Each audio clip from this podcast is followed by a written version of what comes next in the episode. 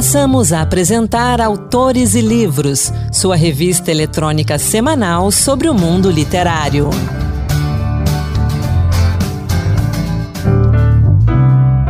A partir de agora, Autores e Livros, a revista literária da Rádio Senado. Sou Anderson Mendanha e o programa de hoje é dedicado ao centenário da Semana de Arte Moderna de 1922, um marco para a cultura brasileira. Temos então uma entrevista especial e também um Encantos Diversos com a poesia de Manuel Bandeira, Oswald e Mário de Andrade. Vamos juntos!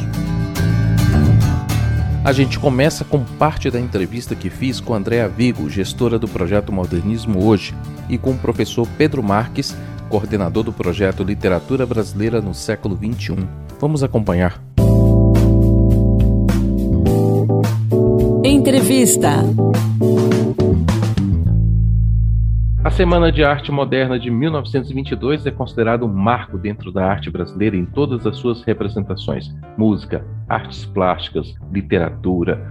Todo mundo sabe, todo mundo que já foi para a escola no Brasil em algum momento se deparou com algum texto falando sobre a Semana de Arte Moderna de 22, que este ano completa 100 anos.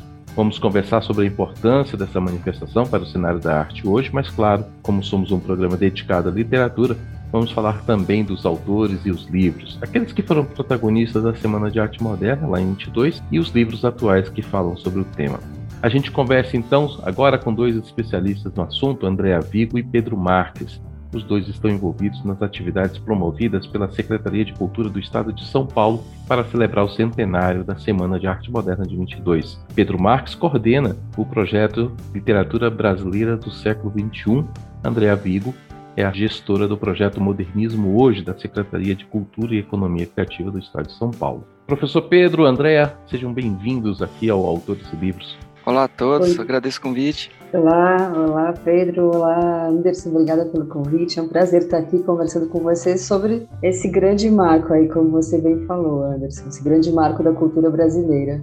Eu começo perguntando a vocês dois, André responde primeiro, por que, que São Paulo foi o palco da Semana de Arte Moderna quando a gente lembra que o Rio de Janeiro era a capital da República em 22? É, essa questão acho que tem uma abrangência social e econômica né, da época. São Paulo estava vivendo um processo de industrialização, de urbanização, tinha uma economia muito pujante né, do café. Então teve uma acho, conjunção assim, né, de fatores que levou, claro, fora o grupo de artistas, a exposição da Anita Malfatti em 1917, uhum. que já trouxe o tema da modernização da arte à tona, enfim, com uma série de polêmicas. É, o grupo de artistas de São Paulo que começou a fomentar esse tema o Mário de Andrade, acho que foi um grande contribui, fez uma grande contribuição no sentido de ser um grande articulador, aí junto com outros nomes que acho que o Pedro pode falar um pouco mais depois. E tinha, eu acho que uma questão que é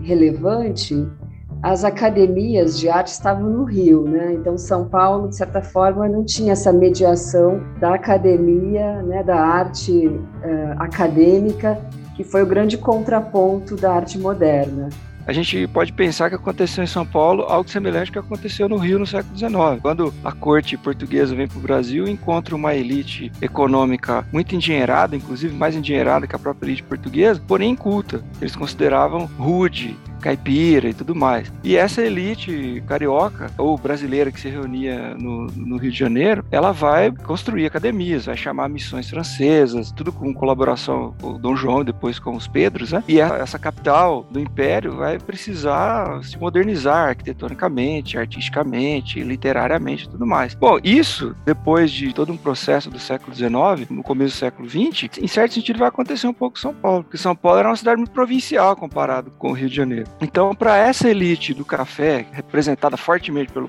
Paulo Prado, do ponto de vista econômico, o Paulo Prado era um sujeito que, digamos assim, ajudava a jogar as cartas das estratégias econômicas do Brasil no comércio internacional em relação ao café. Mas essa elite não tinha suas instituições culturais e não tinha uma arte que a representasse em São Paulo. Né? Tanto que o Mário de Andrade vai dizer que o modernismo foi uma arte aristocrática, que foi a, digamos, a aristocracia do café que vai tentar ombrear, além de economicamente já tinha passado o Rio, mas culturalmente, literariamente, politicamente, etc., ainda era muito provincial. Então, São Paulo tinha essa busca né, de não se conformar só em ser uma elite econômica e política dentro daquela estratégia, estratégia da política do café com leite, da alternância dos presidentes, etc. São Paulo também queria ombrear o Rio e aparecer para o Brasil como uma potência cultural também. Então, a Semana de 22 é um evento que marca isso. Nesse sentido, é, como o André falou da exposição da Anitta Malfatti, a própria construção do Teatro Municipal de São Paulo, que foi feito depois do, do Rio, e que, que, contou com a família Prado, já está dentro desse processo de fazer com que São Paulo tornasse uma capital menos provincial e mais cosmopolita. Então, não só do ponto de vista econômico, mas também do ponto de vista arquitetônico, do ponto de vista da modernização dos seus espaços públicos, etc. E que é um processo que vai ser disparado nos anos 10, que vai ter alguns pontos culminantes, cujo principal é a semana de 22. E eu pergunto, a gente está falando aí, falando de Mário de Andrade, e a gente é um programa de literatura, qual a importância dos textos dele para a Semana de Arte Moderna e para tudo que veio depois? Aliás, a gente pode dizer que ali a sessão literatura foi capitaneada por ele? Olha, o Mário de Andrade, tudo que a gente vai falar da Semana de 22, a gente é, tem que tomar muito cuidado, né? Porque a gente tem essa ideia de que ela por si se fez, mas é, ela é um processo, ela faz parte do processo que começa antes dela e não termina depois dela. De fato, o Mário de Andrade foi muito importante como literato, mas a gente tem que pensar também que naquele momento, as, os, vamos dizer assim, os agentes importantes para cultura, para economia e para política brasileira, não raro, eles eram homens de letras. O Paulo Prado era um homem de letra. O Washington Luiz, que era o presidente da província, como era chamado, de São Paulo, era um homem de letras, era um advogado, era historiador. Os homens influentes, em geral homens, né, eram influentes, eles eram homens de letra. Né? E o Mário de Andrade, dentro desse quadro, é um homem de letra, né? embora também fosse um homem da música, era um homem de letras muito específico, né? com uma força muito grande e recebendo influências de toda parte, como do próprio Paulo Prado, muito jovem, revelou-se um, um pensador muito original para se pensar, digamos assim, as artes no Brasil. E tanto é que ele sempre teve essa dupla característica de fazer a produção dele como escritor, fazer os seus poemas, os seus contos, sua prosa, mas também pensar o tempo inteiro. Já no começo dos debates ali da semana de 22, antes, né, que antecederam a semana de 22, no começo dos debates modernistas, vamos dizer assim, ele publica uma série de textos chamado Mestres do Passado, em que ele vai, digamos, confirmar a importância dos poetas parnasianos, mas ao mesmo tempo é, pedir, solicitar que os poetas novos não seguissem mais aquilo. Esses caras foram muito importantes, nós fomos formados por eles, gente como Olavo Bilac, Roberto de Oliveira, Vicente Carvalho, etc. Mas é, agora nós precisamos fazer outra coisa. É um sujeito tomava as decisões muito baseadas assim no que ele estudava, reconhecia muito o valor das gerações passadas e ao mesmo tempo propunha coisas novas. Não sei se ele é o, o, o homem de letras mais importante da semana, né? Porque você tem o Minotti Del Pique, que por exemplo era, um, era a militância no jornal, estava muito relacionado à atividade dele nos jornais de São Paulo. O Minotti Del Pique militava quase que diariamente pelas ideias modernas nos jornais de São Paulo. Você tem o Guilherme de Almeida numa ação paralela a essa do Minotti e tem o Oswaldo de Andrade também no, no, jornal. Então, cada um nesse grande tabuleiro da revisão das artes no Brasil tinha uma função muito importante, de modo que se a gente exagerar muito, na, digamos assim, na, na superdimensionar uma figura e esquecer de alguma, a gente fica com o tabuleiro meio distorcido. Mas sem dúvida, o Mário de Andrade, se a gente for fazer uma alegoria com o, tabuleiro de xadrez, ele não era um peão, ele era uma das peças-chave do xadrez. André, a gente está falando aí dos protagonistas da semana de 22 e eu queria saber das mulheres. A grande maioria dos participantes são homens, das mulheres ali são poucas. É claro que a gente está falando de um evento de 1922, de uma sociedade extremamente patriarcal, né, onde as mulheres estavam começando a ocupar seu espaço, mas haviam outras mulheres participando, mesmo de forma indireta. Como é que é a participação da mulher na Semana de Arte Moderna? Olha, eu acho que assim nesse campo a gente pode destacar a Anita Malfatti, acho que ela tem uhum. né, um papel super importante nesse processo, né, como o Pedro bem colocou, com a exposição que ela faz em 1917. A gente tem a Tarsila do Amaral que não estava presente no evento, né, na semana, mas que a gente pode dizer, eu acho que foi a primeira artista das, no campo das artes visuais que faz um conjunto de obras do modernismo brasileiro. Né? Então, mais ou menos de 24 a 28, ela produz a série Pau Brasil, enfim, outras obras que são muito representativas. No campo da literatura, a gente tem a Pagu, mas eu acho que assim, destacaria essas duas, a Anitta Malfatti e a Tarsila do Amaral. A Anitta por ser a primeira mulher que traz uma obra com uma identidade modernista, e a Tarsila como a primeira mulher que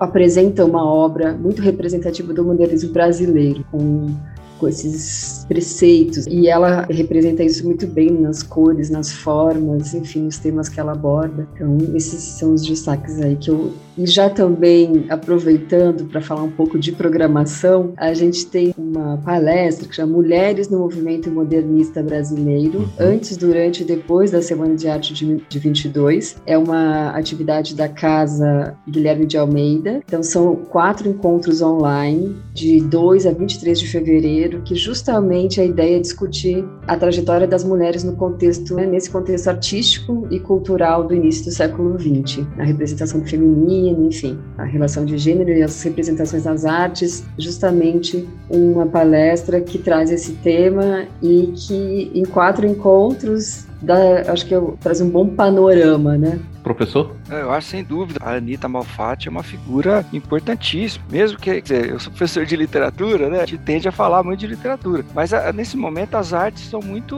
umas influenciando as outras. Embora eles tivessem notícia do que estava se passando na Europa, nos Estados Unidos, como arte moderna, como arte de vanguarda, né? A Anitta, a presença dela no grupo e a exposição que ela faz em 17, aquilo foi um choque para todos eles. Porque o Paulo Prado já colecionava obras de artistas vanguardistas da Europa. Mas ali se viu uma brasileira fazendo aquela obra. E aquilo foi muito chocante. Os relatos que ela mesmo deixou, dizendo que a primeira vez que o Mário Andrade entrou na posição dela, ele não, ele não se identificou. Ele ficou um pouco chocado, que depois ele voltou e começa a conversar com ela no outro dia. A Anitta tem essa ideia, mas o que é essa arte moderna? O que é essa arte que choca, que rompe com as regras da arte mais tradicional? Então, ver aquilo naqueles quadros, naquelas telas da Anitta naquele momento, em 17, foi uma experiência transformadora para todos eles. Para aqueles que aderiram e para aqueles que não aderiram aderiram, que não queriam fazer arte de ruptura, como foi o caso do Monteiro Lobato, por exemplo. E ao mesmo tempo, do ponto de vista assim social e político, a exposição da Anitta mostrou para eles o quanto que ia ser difícil também. O quanto que você fazer uma arte de ruptura numa sociedade conservadora como o Brasil tem um ônus, que não é pouco. Ainda mais com um grupo que tinha. Dizer, o modernismo ele queria fazer uma ruptura estética, mas ele queria se institucionalizar também. Isso que a Andrea falou é verdadeiro. Quer dizer, o, o Mário de Andrade ele não queria chocar e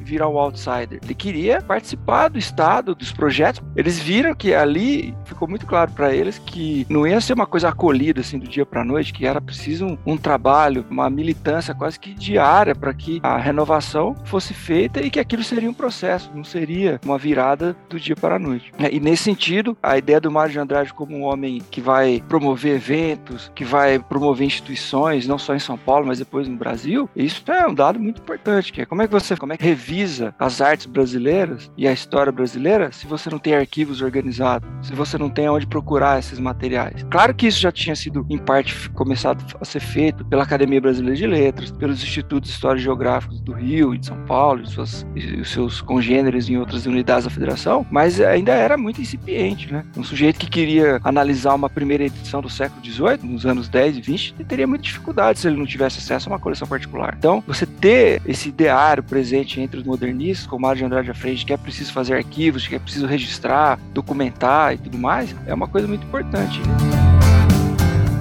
Eu quero falar um pouquinho dos críticos, eu vou voltar depois nessa questão da influência da Semana de Arte Moderna nos dias de hoje, né, na nossa geração, mas eu queria falar um pouco dos críticos da Semana de Arte Moderna. No início, na, na década de 20, apareceram vários, muita gente contra. Ao longo das décadas, isso foi se diluindo, disfarçando um pouco, diminuindo, mas o senhor citou Monteiro Lobato. Não tem como não perguntar, né? Monteiro Lobato, no princípio, ele se colocou meio contra. Se eu não me engano, ele até chegou a comentar, né, que participaria de uma Semana de Arte Brasileira, uma Semana de Arte do Brasil Brasil, mas se recusou a participar da Semana de Arte Moderna. É isso mesmo? Como que Monteiro Lobato se encaixa dentro da Semana de Arte Moderna? O Monteiro Lobato é uma figura muito é, polêmica, né? Uma figura muito controversa e muito importante para a cultura brasileira. Ele de fato teve, quando houve a exposição da Anitta Malfatti, ele fez uma crítica duríssima contra ela e aquilo afetou muito a Anitta do ponto de vista artístico e do ponto de vista psicológico, talvez mais psicológico. Então ele, ele nunca comprou completamente o ideário modernista, mas ao mesmo tempo ele estava ali. Ele editou muitos dos modernistas, ele era amigo de vários modernistas. E havia também, Anderson, uma, digamos, tem uma coisa que, que às vezes a gente esquece, que existia o Paulo Prado, por exemplo, ele fazia parte dessa aristocracia paulista mais do interior de São Paulo era mais nova naquele momento, do ponto de vista da, da hegemonia. E o Monteiro Lobato era do Vale do Paraíba, era de uma hegemonia mais antiga. E essas duas né? hegemonias, é, essas duas hegemonias aristocráticas relacionadas ao café, elas viviam as duas muitas vezes. E o Monteiro Lobato fazia parte de um desses grupos. E o Paulo Prado, que era muito influente é, sobre os jovens, Mário de Andrade, Menotti e Oswald e todo mundo, né? E ele era desse outro grupo. Então, tem um pouco disso também. Mas, mas ao mesmo tempo, é importante a gente ver que o Monteiro Lobato não foi foi um cara também que foi radicalmente contra tudo aquilo. Ele teve momentos, alguns pontos que ele foi muito contra, e outros momentos ele editou os caras. Ele era o grande editor de livros do Brasil, o cara que revolucionou o mercado editorial no Brasil, e editou muitos dos modernistas. Né? Sem a edição dele, talvez o modernismo tivesse ficado menos conhecido à época. Ele, ele editou revistas, ele fez muita colaboração com todos eles. Então, é sempre importante isso, né? Às vezes a gente tem uma, assim, falando para o público mais geral, a gente tem uma tendência a olhar esses fatos históricos que são muito complexos como se fosse um grande flui, na verdade não é bem assim. As coisas são, né, e mesmo dentro do grupo rígido do modernismo, vamos dizer assim, entre o Mário de Andrade, Oswaldo de Andrade, Milagre Del Pique, havia muita divergência entre eles. Eles não concordavam em tudo. E isso, na minha opinião, é a grande beleza do movimento. Você perceber que o movimento caminha cheio de divergências, cheio de dissenso, cheio de adesões que em princípio não aderiram, depois o cara entra, ou o cara estava desde o começo, depois ele desiste. Então essa que é a beleza do modernismo, essa grande diversidade de ideias e que se estende por muito tempo, por muitas décadas. Não começa em 22 e não acaba em 22 2022. Tanto que a gente tá falando hum. disso até agora. A Agenda Tarsila, site, divulga mais de 400 eventos, exposições, cursos, workshops, palestras. Andréa Vigo, fala um pouquinho da Agenda Tarsila pra gente. Anderson, a Agenda Tarsila é um braço fundamental do programa Modernismo Hoje, né, um programa que foi criado pela Secretaria de Cultura e Economia Criativa do Estado de São Paulo para celebrar os 100 anos da Semana de 22. Então, é, a gente teve uma série de ações aí, de ações de fomento, né, uma programação cultural que está sendo oferecida pelas próprias instituições da Secretaria, museus, bibliotecas, fábricas de cultura, teatros, enfim, todos os 60 as 60 instituições e corpos artísticos estão oferecendo uma programação aí relacionada né, aos 100 anos da Semana de 22 e ao modernismo. E a, o objetivo desse programa é justamente a gerar uma oferta cultural de grande qualidade e relevância, é valorizar esse evento que é um marco da nossa cultura, refletir um pouco sobre o impacto né, dessa do movimento modernista, desse evento na cultura brasileira e principalmente estimular uma reflexão sobre o que é o modernismo hoje e esse legado também dos modernistas. Esse programa ele começou em julho de 2021, ele vai até dezembro de 2022, então a gente tem programação até dezembro, até o final do ano, né? Como você bem disse, são mais de 400 atividades que estão mapeadas pela Agenda Tarsila. A Agenda Tarsila, né, que é essa plataforma onde tem guia da programação e também tem uma sessão de produção de conteúdo com entrevistas, com um histórico, né, uma linha do tempo que fala justamente sobre esse processo, né, o antes, o durante e o depois da semana de 22. A Agenda Tarsila né, fez esse grande mapeamento para oferecer para o público um guia, um lugar onde o público pode se dirigir e vai encontrar as informações aí centralizadas, além de também oferecer toda essa parte aí de histórico e de conhecimento sobre o modernismo. Tem muita coisa para quem está fora de São Paulo para poder participar? Boa pergunta. Tem muita atividade online, tem muita atividade gratuita, tem muitos cursos, palestras, uma boa oportunidade de poder né, fazer uma, um mergulho nessa, nesse tema Professor Pedro Marques, fala um pouquinho da programação do projeto Literatura Brasileira do século XXI. Bom, esse ano, o projeto Literatura Brasileira no século XXI, que é uma parceria da SP Leituras com a Unifesp, a Universidade Federal de São Paulo, está com uma programação de oficinas gratuitas, todas refletindo o legado da Semana de 22. Então, essas oficinas podem ser consultadas no site da Biblioteca de São Paulo, que é o bsp.org.br, e também na Biblioteca Parque Vila Lobos, bvl.org.br. Então, é, ali a gente, vocês podem encontrar oficinas relacionadas à, à ideia de modernidade antes do modernismo, uma reflexão sobre próprio a própria semana, modernismo e a música, modernismo e a arquitetura, modernismo e o teatro, modernismo e as ciências sociais. Então, todo mês tem alguma coisa relacionada, alguma oficina gratuita relacionada, e muitas delas são online, então pessoas de todo o Brasil podem participar. E além de tudo, há muitos eventos acontecendo na biblioteca, clubes de leitura, posições, atividades para todas as idades e interesses impactadas por essa reflexão sobre o modernismo. Então, então fica a então. dica aí para quem estiver querendo mais informações, enfim, e se formar, e se formar e se informar um pouco mais sobre o que foi o modernismo. As duas bibliotecas estão cheias de coisas a serem feitas e visitadas e consultadas. Tá certo então. Andréa Vigo, professor Pedro Marques, agradeço a presença de vocês aqui no Autores e Livros, agradeço pelos esclarecimentos, pelas aulas de cada um de vocês aqui no Autores e Livros. Obrigado. Obrigado, obrigado, Anderson. Obrigado, André. Obrigado, Obrigada, professor. Gente. Obrigado, André. Tchau, tchau. Até a próxima. Até. Essa foi então parte da conversa que tive com Andréa Vigo, gestora do projeto Modernismo Hoje, e com o professor Pedro Marques, coordenador do projeto Literatura Brasileira no Século XXI, sobre os 100 anos da Semana de Arte Moderna. A entrevista completa você pode ouvir no nosso site, senado.leg.br/rádio, ou nas plataformas de podcast como o Spotify. Basta procurar pela edição extra do Autores e Livros 100 anos da Semana de Arte Moderna. E se você se interessou pela agenda Tarsila, você pode conferir todo o conteúdo e também a programação no site agendatarsila.com.br e no endereço lbxxi.org.br você encontra tudo sobre o projeto Literatura Brasileira no século XXI, repetindo o site para você lbxxi.org.br. E o Encantos Diversos de hoje também é dedicado à Semana de Arte Moderna. Nessa edição, Marluce Ribeiro nos traz poemas de Manuel Bandeira, Oswald e Mário de Andrade. Encantos Diversos Poemas que tocam. Hoje em comemoração ao centenário da Semana de Arte Moderna, o Encanto Diversos traz para você obras de Manuel Bandeira, Oswald e Mário de Andrade.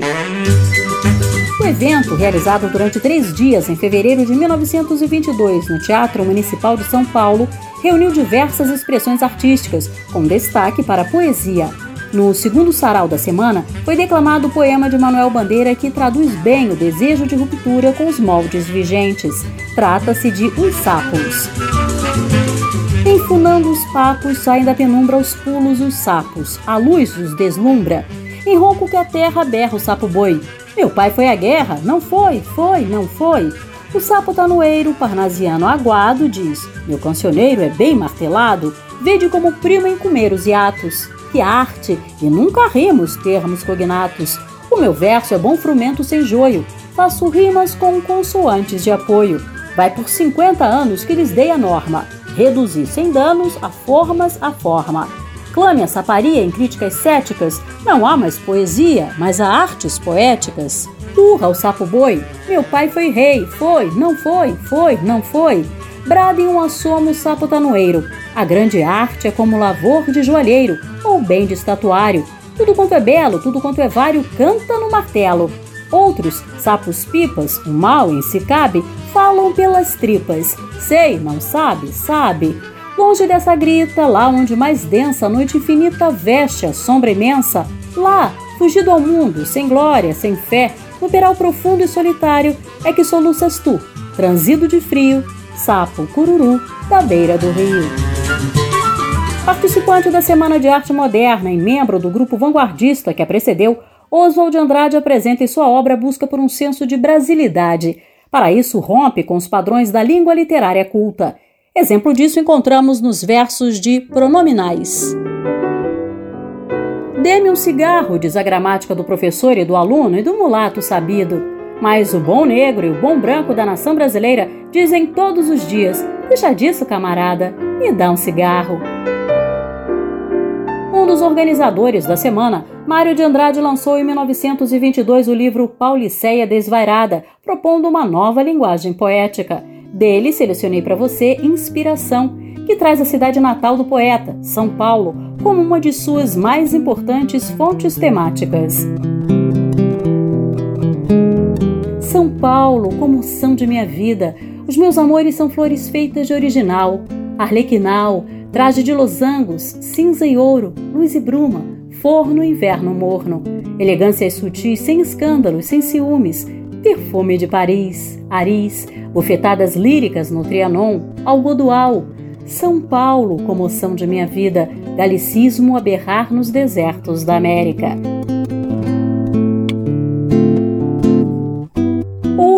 Verso faz menção ao galicismo. Mas você sabe o que significa isso? Galicismo se refere à palavra ou expressão de origem francesa. Também interessado na música popular, Mário de Andrade compôs a modinha Viola Quebrada, eternizada na voz de Cida Moreira.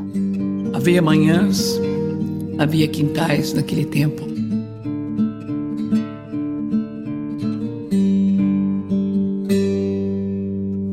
Da brisa no açoite a flor da noite se acurvou, fui encontrar com a maroca meu amor. Eu senti na alma um golpe duro quando ao muro já no escuro meu olhar andou buscando a cara dela e não achou. Minha viola gemeu meu coração estremeceu. Minha viola quebrou. Teu coração me deixou.